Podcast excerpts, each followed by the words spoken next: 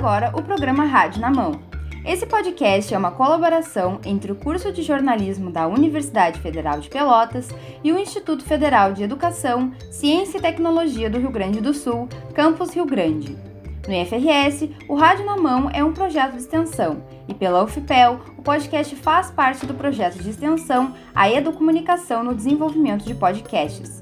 Eu sou Andréa Cardoso, estudante do curso de jornalismo, e hoje eu estou aqui com a minha colega, Lisandra Miranda. Boa tarde, Lisandra. Boa tarde, Andréa. E com as duas estudantes do IFRS, Marina Fernandes e Mel Souza. Boa tarde, Marina. Boa tarde. Boa tarde, Mel. Boa tarde. Como o nosso podcast é uma parceria entre o FRS Campus Rio Grande e a UFPEL, agora além da nossa equipe de sempre, que até então só tinha estudantes de jornalismo, a gente vai ter também a Marina e a Mel na equipe. Eu vou pedir primeiro para as gurias se apresentarem, começando pela Marina e depois pela Mel. Uh, o meu nome é Marina Fernandes, eu tenho 18 anos, eu curso Informática para Internet no IFRS e eu estou no terceiro ano.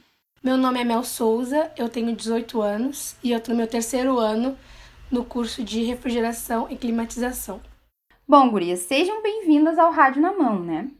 O episódio de hoje faz parte da programação da quinta semana feminista do FRS, Campus Rio Grande, e a gente vai abordar como a desinformação e as fake news, que são as famosas notícias falsas, podem ser prejudiciais para as candidatas a cargos políticos. Primeiro eu vou pedir para Marina e para Mel contarem um pouquinho para a gente o que, que é a Semana Feminista e como é que ela está funcionando esse ano. A Semana Feminista é um evento que ocorre anualmente no IFRS desde 2016 e aborda diferentes assuntos e pautas feministas presentes no nosso dia a dia.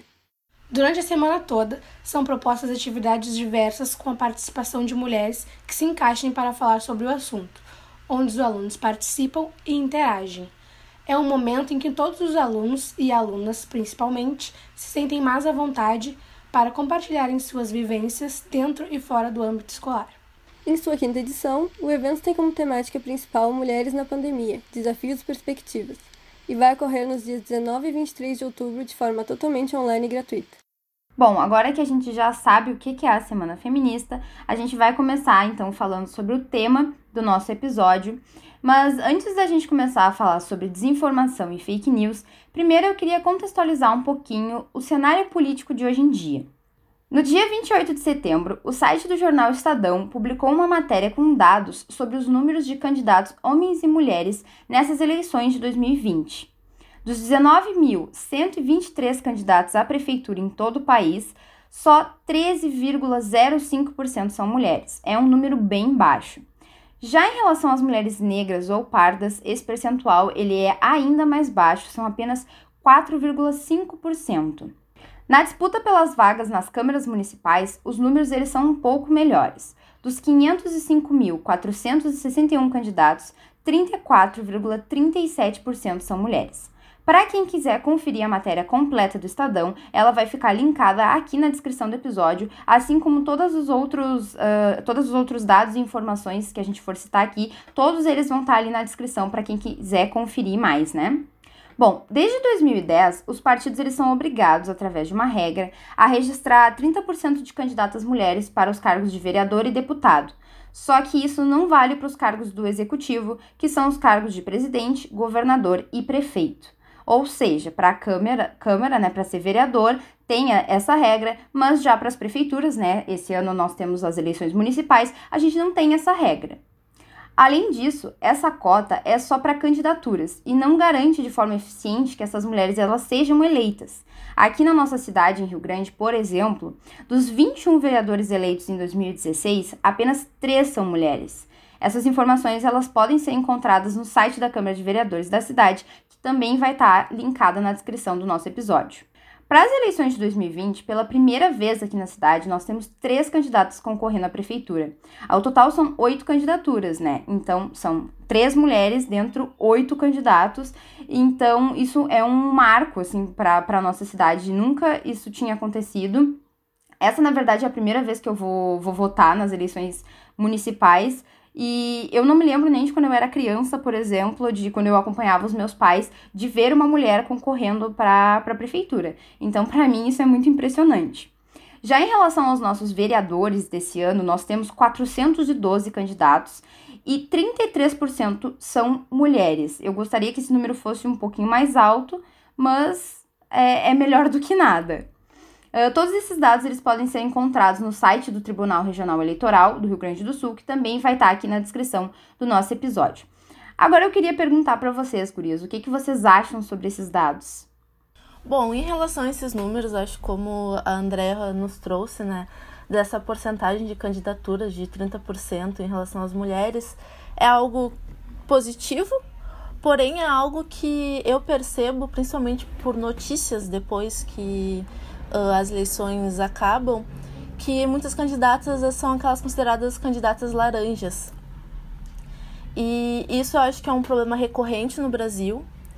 Uh, não, a gente não tem dados da nossa cidade, né, aqui de Rio Grande, mas isso eu acho que é uma coisa que a gente tem que pensar quando a gente pensa nessa porcentagem, porque acaba que muitos partidos eles só uh, colocam mulheres para que os seus candidatos que já sempre concorrem continuem concorrendo. Então acho que isso aconteceu muito de muitos partidos que a gente continua vendo os mesmos homens, mas todos todas as eleições outras mulheres.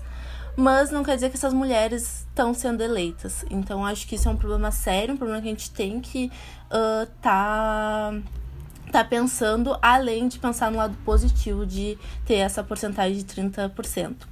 E além disso, né, pensando em prefeitura, em relação a ter três candidatas, eu considero algo muito positivo. Como a André, a gente nasceu em anos parecidos. Uh, só vi em relação uh, uma mulher em vice, né, e não uh, como candidata à prefeitura. E considero positivo, mas também tenho as minhas ressalvas, porque eu acho que é sempre importante a gente ver o depois, a análise. Porque quando acontece a campanha, a campanha é um momento que é muitas propostas, são muitas pessoas, mas a gente não, a gente sempre tem que avaliar o depois. Então não adianta a gente ter três candidatas e não ter uma porcentagem boa de voto para elas, porque aí é que a gente vai perceber que por mais que elas estejam naquele lugar, elas ainda não são vistas naquele lugar. Então acho que essa é uma questão que a gente tem que estar tá avaliando após para ver quanto essas mulheres ganharam de votos e o que isso tem em relação à nossa sociedade no contexto sim machista que a gente ainda vive. Bom, uh, eu completei 18 anos esse ano e essa é a primeira eleição que eu tô mais me inteirando e ficando por dentro dos candidatos e tudo mais. E apesar de que não, na nossa cidade não tem um número ideal né, de participação de mulheres na política, eu fico, eu fico bem feliz porque apesar de não ser um número muito alto, não é um número muito baixo também. E é a primeira vez que eu tô realmente vendo candidatas para prefeita mulheres, porque eu lembro que eu ia com meus pais votar, tipo, eu nunca vi, tipo, em panfleto, na rua, nem nada, uh, comentário de candidatas mulheres. E mesmo depois, tipo, de candidatas vereadoras, uh, pelo menos na minha família, eu nunca, nunca considerei, tipo, nunca vi meus pais considerarem uma opção candidatas mulheres. E não, é bom ter esse leque de opções para escolher agora quando eu for votar. É importante essa representatividade das mulheres na política e nas tomadas de decisões. E assim como as gurias falaram, apesar desse número desse número de mulheres na política não ser o ideal, é melhor que nada. Bom, assim como as gurias falaram, né, a gente tem mais opções esse ano aqui em Rio Grande, mas não é um número ideal. E assim como a Lisandra falou, é algo que a gente precisa avaliar muito, porque mesmo que a gente tenha essas candidatas, essas mulheres muitas vezes elas não conseguem se eleger. Prova disso são as eleições de 2016. Das, dos 21 vereadores que a gente tem hoje na nossa Câmara, só três são mulheres. Então é um número bem, bem baixo, né? É um número bem pequeno. E eu não sei se esse número, eu espero que esse número aumente, mas como a Lisandra falou, né? A gente, os partidos têm essa regra aí dos 30% de mulheres, mas muitas vezes essas mulheres elas estão ali só para cobrir essa cota mesmo, porque às vezes os partidos nem investem muito na, nas candidaturas dessas mulheres para elas efetivamente se elegerem e acabam que se elegem sempre os mesmos candidatos homens, aqueles que a gente já conhece os nomes. E Além desse cenário né, pouco representativo na política brasileira, Existe outro fator, né, além de todas essas coisas que a gente falou, existem outros fatores que atrapalham também as candidaturas dessas mulheres, né, a cargos políticos, que é a desinformação e a fake news.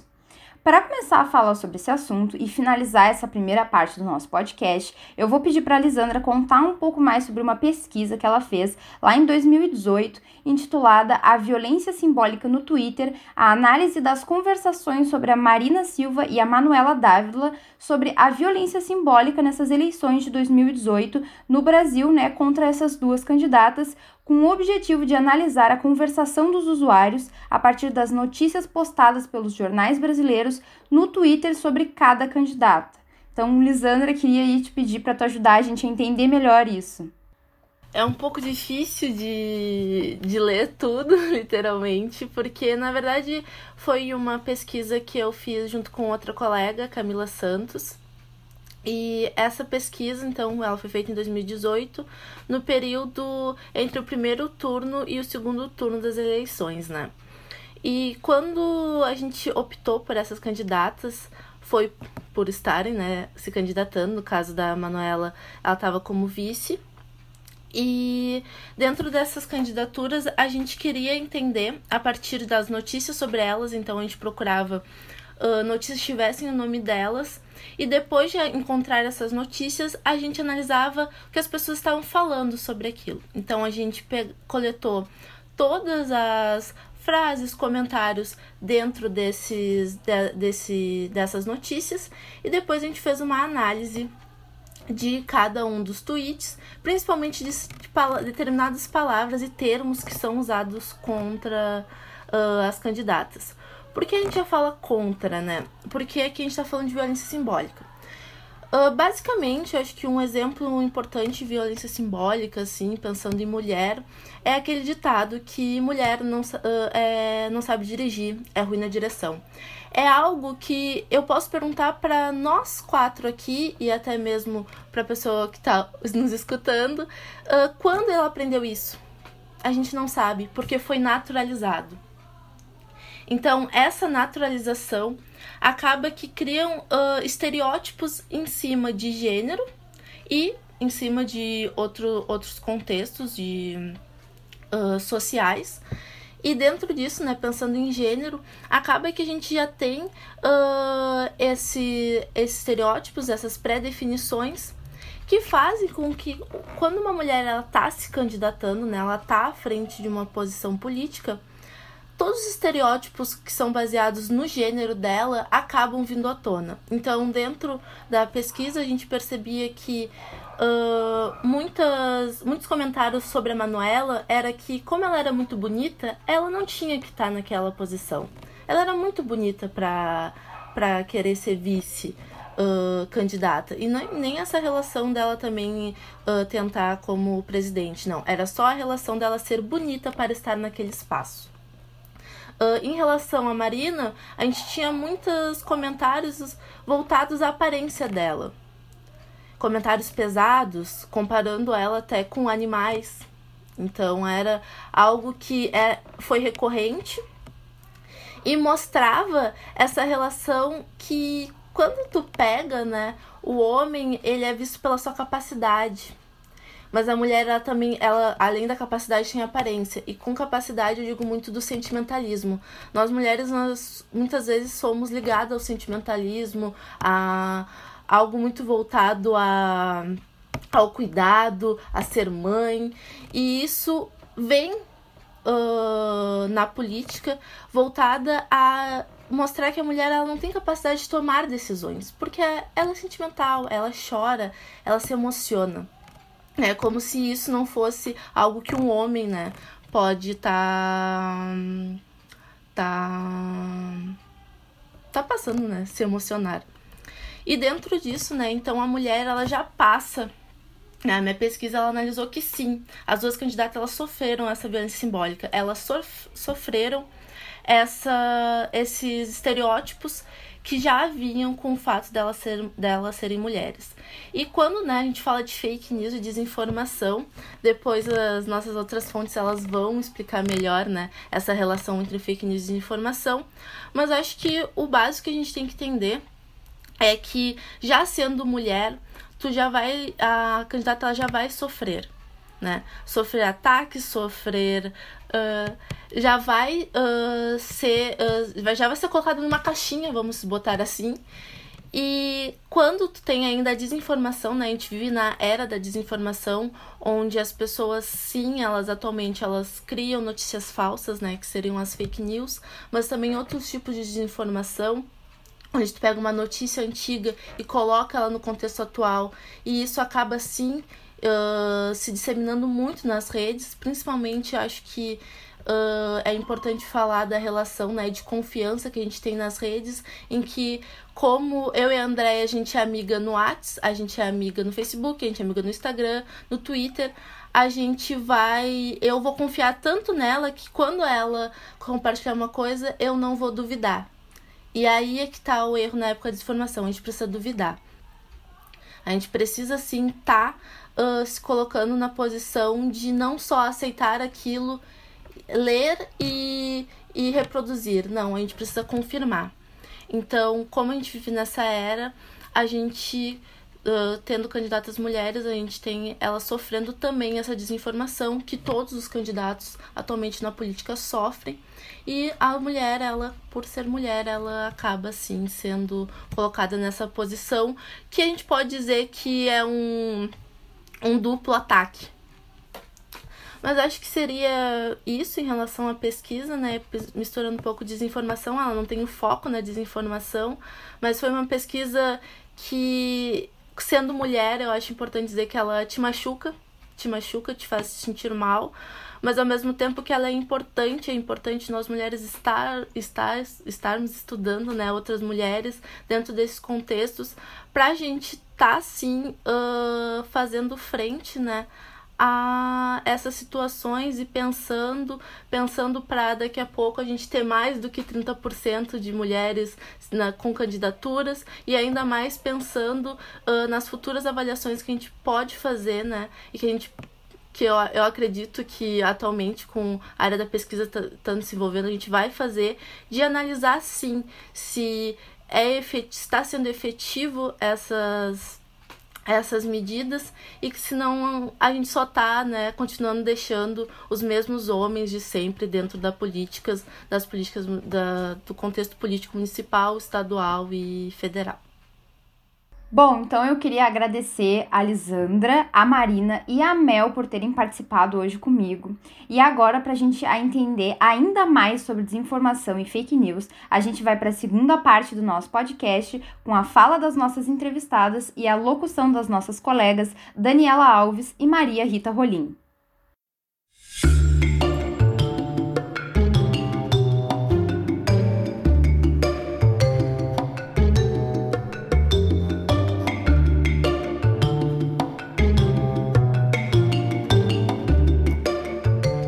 Para discutir sobre como a desinformação e as fake news prejudicam as candidatas mulheres nas eleições, primeiro é preciso entender esses conceitos. A doutoranda em Ciências Humanas e Sociais da Universidade Federal do ABC, Thais Oliveira, e a doutora em Letras pela UFPEL, Tayane Volkan, que trabalham com essa área, explicam o que é desinformação. A desinformação é a produção de ideias falsas e manipuladas que tem como objetivo espalhar um determinado discurso e na maioria das vezes é um discurso enganoso, mentiroso, que não corresponde com a realidade, com a verdade. É, e aí, dentro dessa ideia de desinformação, a gente tem aquela desinformação que é intencional, ou seja, que ela é produzida e espalhada conscientemente, sabendo que é uma informação enganosa, e aquela que é não intencional, né? Que é quando a pessoa compartilha é, determinado conteúdo sem saber que é uma desinformação. É o famoso compartilhei sem ler, ou se tá todo mundo compartilhando é porque é verdade, então uma pessoa vai é, replicar aquilo acreditando que de fato é uma notícia, quando na verdade é uma desinformação. Então, a questão de desinformação ela é bem complexa, né? Até porque nós temos uma série de definições. No entanto, há um consenso praticamente entre, na academia de que desinformação é todo aquele conteúdo, né? Seja uh, com tom de notícia ou conversa ou opinião, que tem por objetivo confundir ou enganar as pessoas, né? Então é um conteúdo produzido com o objetivo, com a finalidade de enganar ou confundir as pessoas e, portanto, causar uma desordem informativa, como se chama, né? Na era da desinformação, o termo fake news, que em tradução do inglês significa notícias falsas, tem se tornado popular no Brasil e no mundo nos últimos anos, a partir dos cenários políticos. A notícia falsa é uma ferramenta usada há muitos anos na sociedade e em diversos contextos históricos, através de boatos ou sátiras, por exemplo. Nesse contexto, a mestranda em letras pela UFPEL e integrante do grupo de pesquisa MITIARS, Gabriela Silva, define o que são fake news. Uma fake news, ela é, na verdade, uh, uma notícia ou uma informação ou uma situação uh, falsa ou por completo ou distorcida em parte, né, mas que remonta uh, e tem o intuito de parecer verdadeiros sobre o que, o que se está falando, enfim, mas na verdade uh, não é. E acaba se espalhando através de redes sociais, aplicativos e plataformas digitais como um todo, com uh, o intuito originário, né, de remontar uma situação ou de mentir mesmo, de, de falsificar algo, mas nem sempre com esse intuito uh, acontecendo na sua cadeia de disseminação, né, ou seja, nem sempre todos os atores que vão disseminar essa fake news uh, sabem que estão fazendo isso ou estão fazendo isso de forma intencional. Uh, na verdade, esse termo ele gera, assim, academicamente falando, uma série de controvérsias, porque, primeiro, por uma questão contraditória de palavras, né? Porque fake news em português seria uma notícia falsa, e uma notícia falsa, jornalisticamente falando, ela não é uma notícia, né? Ela é uh, uma notícia, ela prescindiria de ter uh, uh, veracidade nos fatos que estariam sendo relatados. Acontece que, uh, então, assim, já linkando com a parte dos meus estudos, que são uh, todos voltados à área discursiva, eu estudo a parte do, de análise do discurso, né, e, e então na área da linguística, a gente consegue perceber que a, o fenômeno da desinformação, ele se consolidou e, e ele se... Um, ele se mostrou de maneira mais uh, forte, de maneira mais ampla, quando relacionado ao discurso jornalístico, ou seja, uh, as fake news, as informações falsas que foram, uh, que começaram a ser divulgadas amplamente, elas sempre se valiam do formato do texto jornalístico, do discurso jornalístico, para se ampliar, né, para se amplificar, para se espalhar. Ou seja, aquelas notícias falsas que a gente chama, né, que na verdade são, elas têm um formato de uma notícia normal, de por exemplo de um portal de notícias, né, ela tem ali uma fotografia, ela tem uh, toda um, uma estrutura de parágrafos, de palavras, de manchete jornalística que a um primeiro olhar, né, de alguém mais descuidado ou de alguém que não conhece o assunto, vai parecer uh, verossímil, né? Ela vai parecer verdadeira. Mas elas têm o intuito de, uh, aproveitando-se dessa estrutura, contar uma narrativa sobre algo que não é uh, real seja pela sua abordagem ou seja pelos fatos que ela traz uh, realmente. Então a gente consegue perceber que o termo fake news vem de uma das principais formas de desinformação que a gente assiste acontecer nesses últimos anos, né? Que é uh, esse texto jornalístico falsificado, vamos dizer assim, ou distorcido, não é?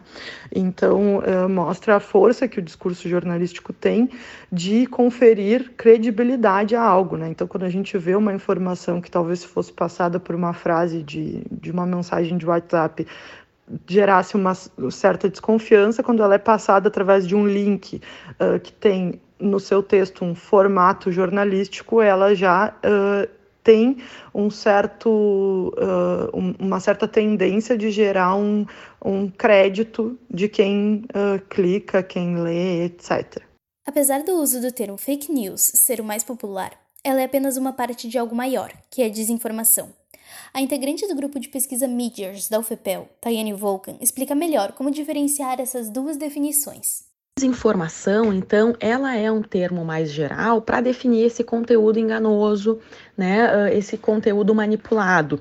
Só que o termo fake news ele acabou se popularizando muito, especialmente em função do uso uh, do termo pelo presidente americano, né, Donald Trump, que, usa, que passou a adotar essa expressão para se referir a todos os veículos de comunicação que falavam coisas que ele discordava. Então, sempre que ele via alguma coisa, independente da informação ter saído de dentro do governo dele, que ele discordava, ele passou a dizer que era fake news. Então, esse termo acabou se popularizando muito e sendo confundido com o termo desinformação. No entanto, desinformação abrange uma série de categorias desinformativas, né? Por exemplo, o conteúdo manipulado, o conteúdo inventado, o conteúdo distorcido, uh, o conteúdo uh, ligado a teorias da conspiração. Tem autores como a Wardle, por exemplo, que separam em sete categorias das desinformações. As fake news, elas seriam mais especificamente uma desinformação pelo menos popularmente, assim se entende, né, as fake news, como uma informação que emula uma notícia. Né? Não é o termo que o Donald Trump utiliza, mas o termo que na academia se, se utiliza é uma, um conteúdo feito para emular, para ter o aspecto de notícia. Então ele vai enganar não só pelo seu conteúdo ser enganoso, mas ele vai enganar também esteticamente, porque quem acessa, quem visualiza esse conteúdo, entende que aquilo é uma notícia. E isso vai ser feito através de portais, supostos portais de notícia, né, que tem um aspecto, aparência, inclusive muito parecida com portais de notícia que existem, como da Folha de São Paulo, do G1. Uh, são informações que vão ser uh, diagramadas de modo a entender que estavam em algum veículo de comunicação oficial. Então, no meio acadêmico, nós compreendemos principalmente como aqueles conteúdos que tentam simular a aparência e as características do conteúdo noticioso, do conteúdo uh, informativo jornalístico de fato. Então, seriam essas as fake news especificamente. Além disso, Tayane completa como a desinformação afeta os ambientes políticos e o risco da propagação dessas informações incorretas. No ambiente político, nós temos visto que as, uh, não só, né, mas especialmente no ambiente político, nós temos visto que, as desinforma que a desinformação, o fenômeno desinformativo, assim como as fake news, né, que são extremamente relevantes porque tem o peso do jornalismo, o peso de uma suposta legitimidade jornalística, né, para tá, para apresentar aquele conteúdo, eles são extremamente nocivos não só para o debate político, mas para a esfera pública como um todo. Por quê? Porque eles funcionam através de, uma, de espécies de campanhas desinformativas. Por exemplo, são campanhas para deslegitimar ou para destruir reputações de sujeitos políticos, são campanhas para confundir as pessoas em votações, por exemplo, de projetos relevantes, né, seja pra, de maneira favorável ou contrária à aprovação a esses projetos são campanhas para desestabilizar instituições do Estado, como nós vimos aqui no Brasil recentemente o STF, ou até agora durante a pandemia, né, a ciência, as universidades como um todo, os pesquisadores de modo geral. Então são campanhas que, no mínimo, elas confundem a população sobre um tema. Então elas são muito perigosas porque em momentos como uh, eleições, por exemplo, que envolvem mais a política, as pessoas elas precisam tomar uma decisão que vai afetar a vida delas e a vida em sociedade pelos próximos quatro anos. E diante de campanhas informativas, como a gente tem observado, essas, essas, eh, essa decisão é tomada de uma maneira muitas vezes uh, equivocada, porque as pessoas têm as informações erradas para tomar aquela decisão, né? No caso do Brexit, por exemplo, na Inglaterra, uh, pesquisas indicam que aproximadamente 30% das pessoas admite ter votado Uh, ter sido favorável né, na votação uh, pelo Brexit em função de uma desinformação, de uma fake news que era uma suposta notícia de que a Inglaterra gastaria uh, 30 milhões de euros uh, com saúde, uh, com a União Europeia, perdão, né, em, a cada X período, a cada período ali, e que esse dinheiro seria revertido para a saúde caso a Inglaterra saísse da União Europeia, né? Então, efetivamente, foi uma fake news específica que foi muito relevante, segundo pesquisas, né, para essa tomada de, de, decisão equivocada. Não era verdade isso. E essas pessoas admitem que talvez não tivessem votado de maneira uh, favorável à saída do bloco se tivessem uma informação correta em relação a essa questão do orçamento que supostamente iria para a saúde, que na, verdade não, não está indo, né? Para a saúde não iria, não, não existia. Essa informação ela foi inventada, ela foi criada para impulsionar as pessoas, para manipular as pessoas a votarem de uma maneira determinada nessa situação.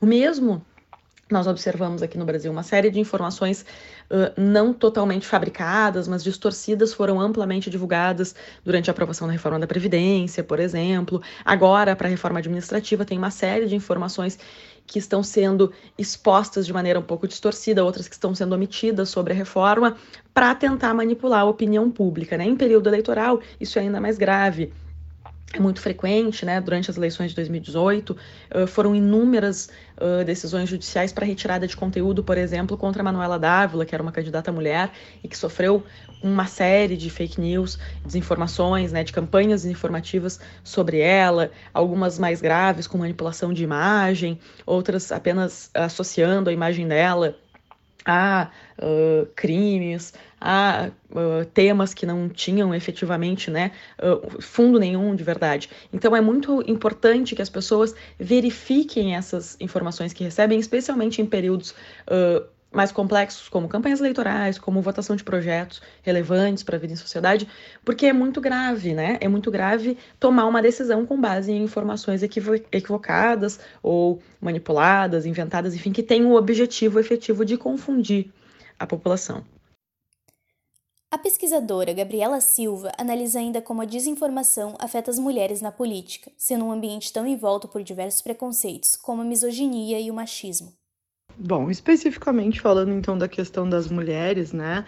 Uh, nos processos eleitorais, a gente tem uma situação em que a gente afunila para um outro problema social que a gente tem, né? E a desinformação ela ataca muito fortemente nessas questões frágeis da nossa sociedade, uh, é uh, a questão da misoginia, do machismo, enfim, na sociedade patriarcal em que a gente vive. As mulheres são vítimas mais vulneráveis e mais diretas da desinformação, justamente pela, pelas questões da, do machismo, né? Do preconceito contra as mulheres e da misoginia na política, especificamente no discurso público uh, político como um todo. Né?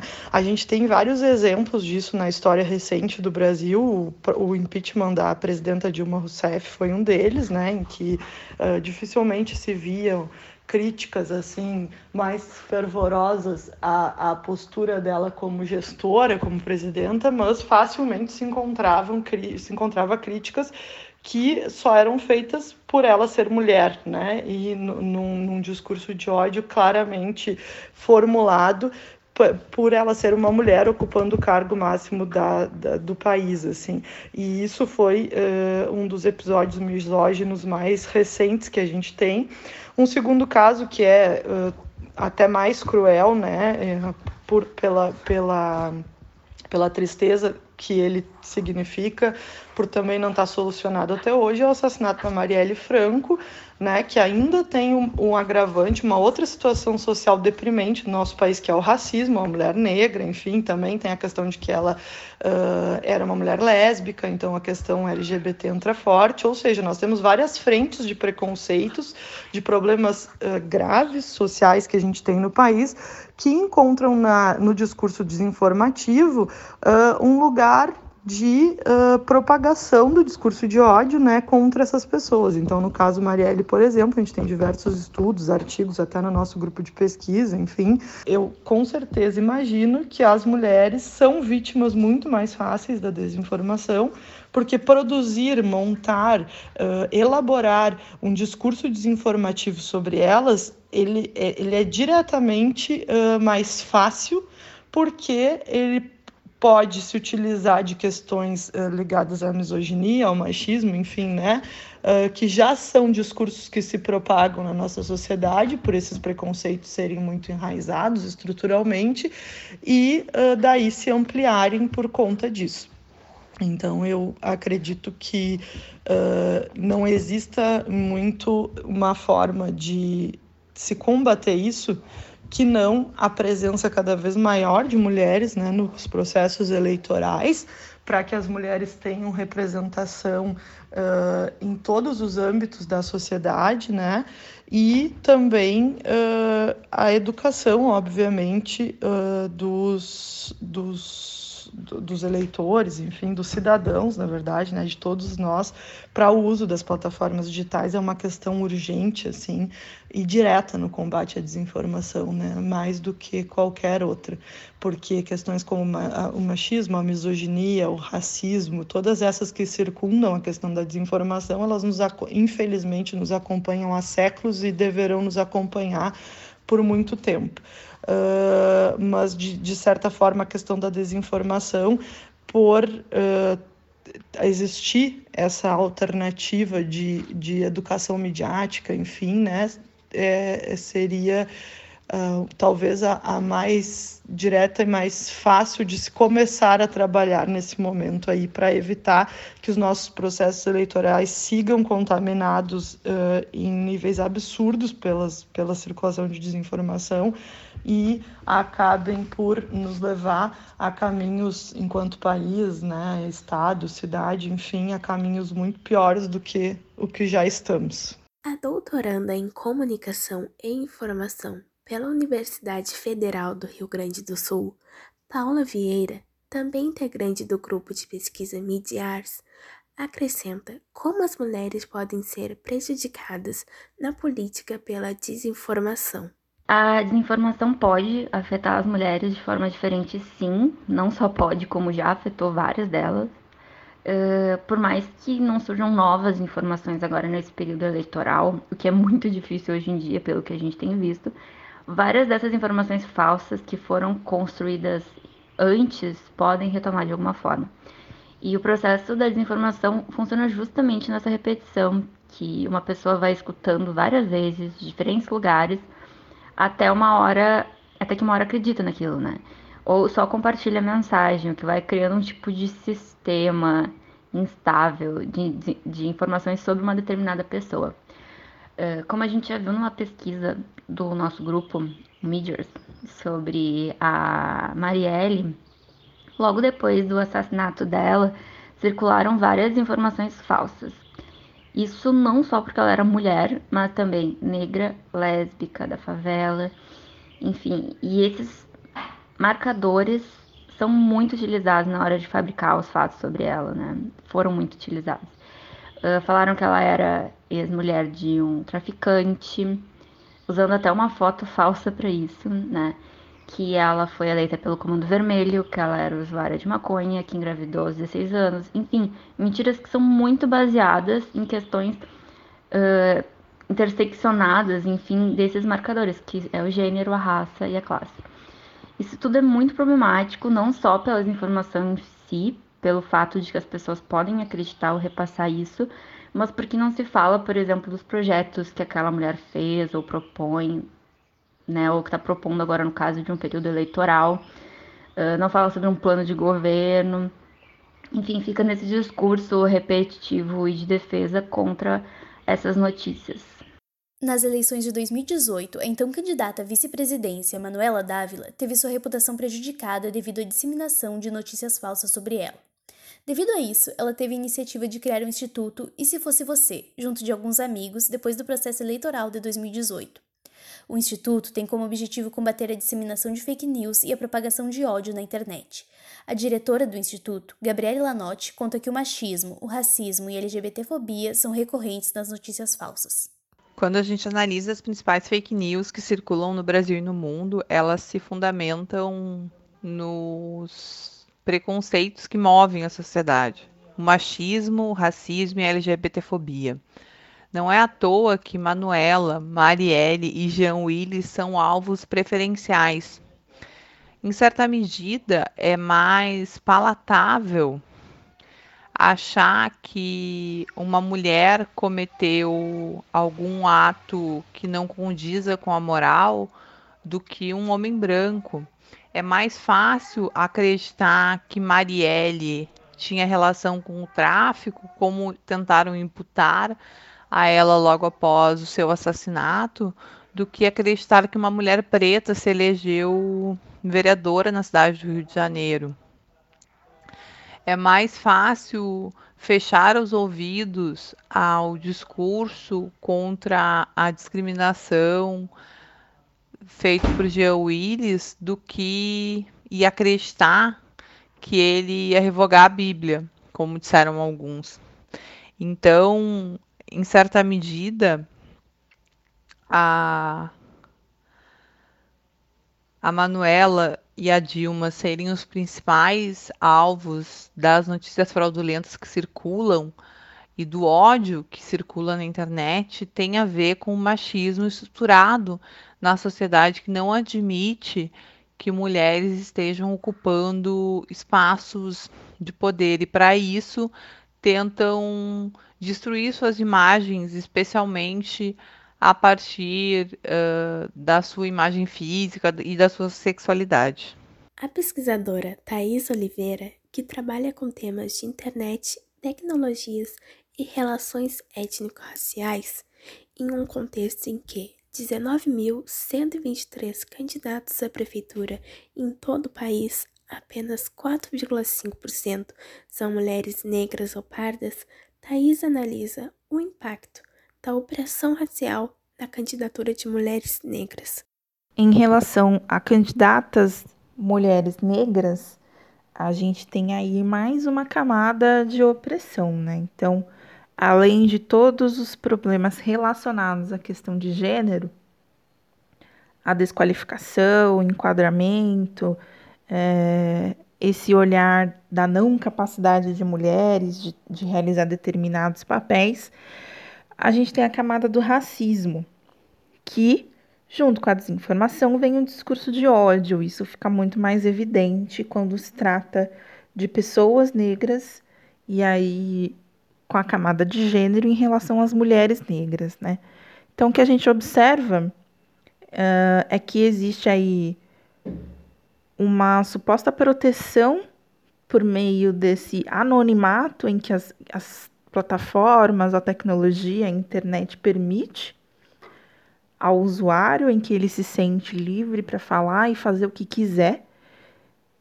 Isso acaba decorrendo de uma violência discursiva muito forte, e aí a candidata acaba tendo que perder um tempo que poderia ter sido qualificado na campanha, apresentando suas propostas, é, debatendo seu plano de governo, e aí perde-se um tempo tendo que salvar aí o seu legado, a sua imagem, uh, ah, para se defender das ofensas, das mentiras e do racismo que muitas vezes vem de forma muito explícita e violenta, e o que pode causar até também uma des desestabilidade emocional psicológica na candidata.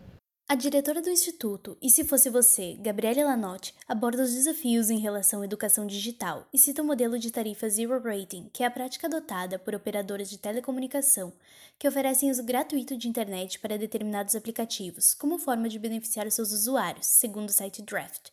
Além disso, Gabriele também aponta sobre a prática de deepfake, que, segundo o portal da UOL, são materiais audiovisuais falsos feito por meio do uso de inteligência artificial, incluindo o rosto de uma pessoa no corpo de outra, com a intenção de simular uma ação que a pessoa, dona daquele rosto, nunca realizou.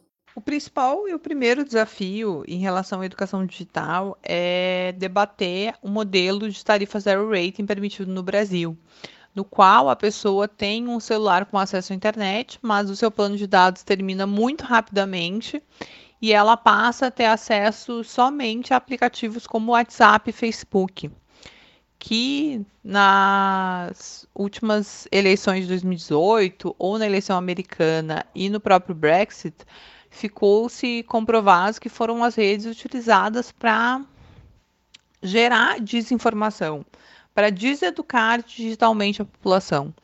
Então, esse é um elemento bem importante, a pessoa ter acesso à internet de maneira integral, para, inclusive, de maneira integral, ter acesso à informação. A outra questão é a gente criar, e, e isso é o debate que a gente apresenta no Instituto mais diariamente, que é criar indivíduos questionadores, que questionem aquilo que veem, que questionem aquilo que recebem que não disseminam informações falsas e que não encaminham coisas sensacionalistas que recebem sem verificar a fonte. Com a deepfake, por exemplo, é muito fácil tu manipular um vídeo para acreditar que determinada pessoa fez determinada coisa que ela não fez. Então é muito importante questionar.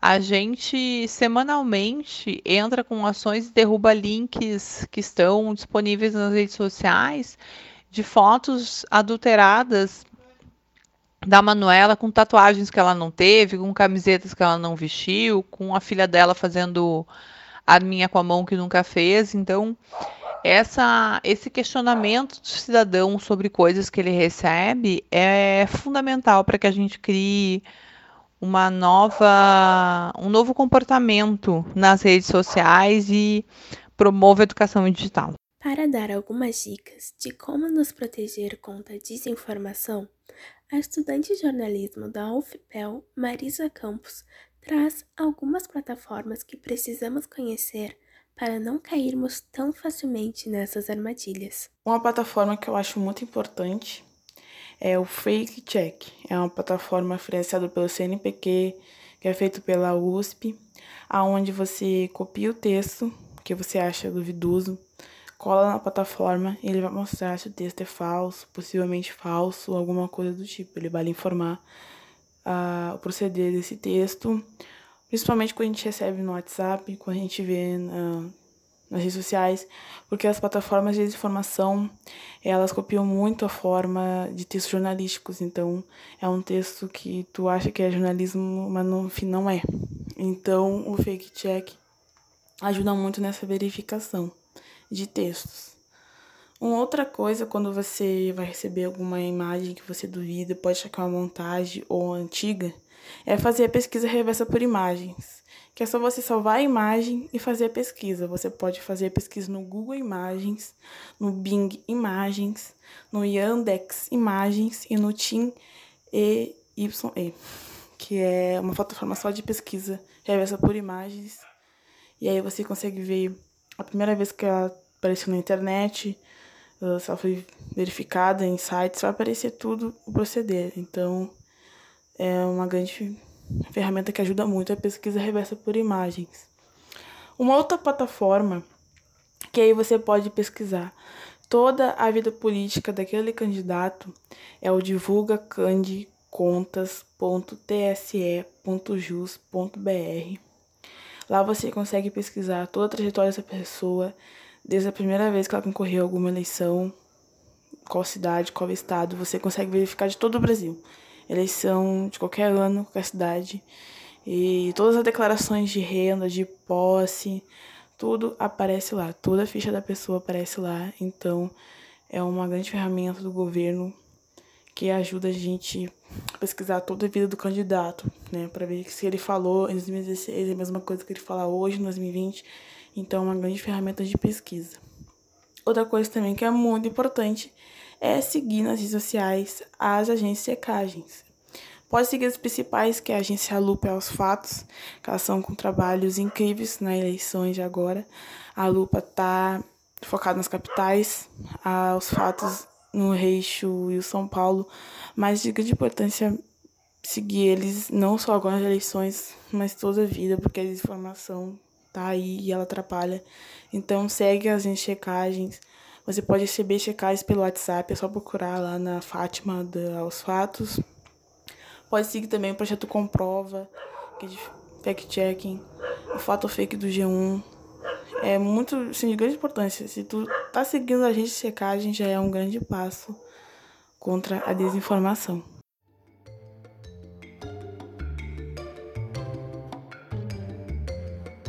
O programa de hoje vai chegando ao fim e eu gostaria de agradecer a todas as entrevistadas que participaram. Lembrando que o episódio faz parte da quinta semana feminista do IFRS Campus Rio Grande, que está acontecendo online esse ano. Você pode conferir a programação e mais conteúdos da semana acessando a página do Instagram @nepegs.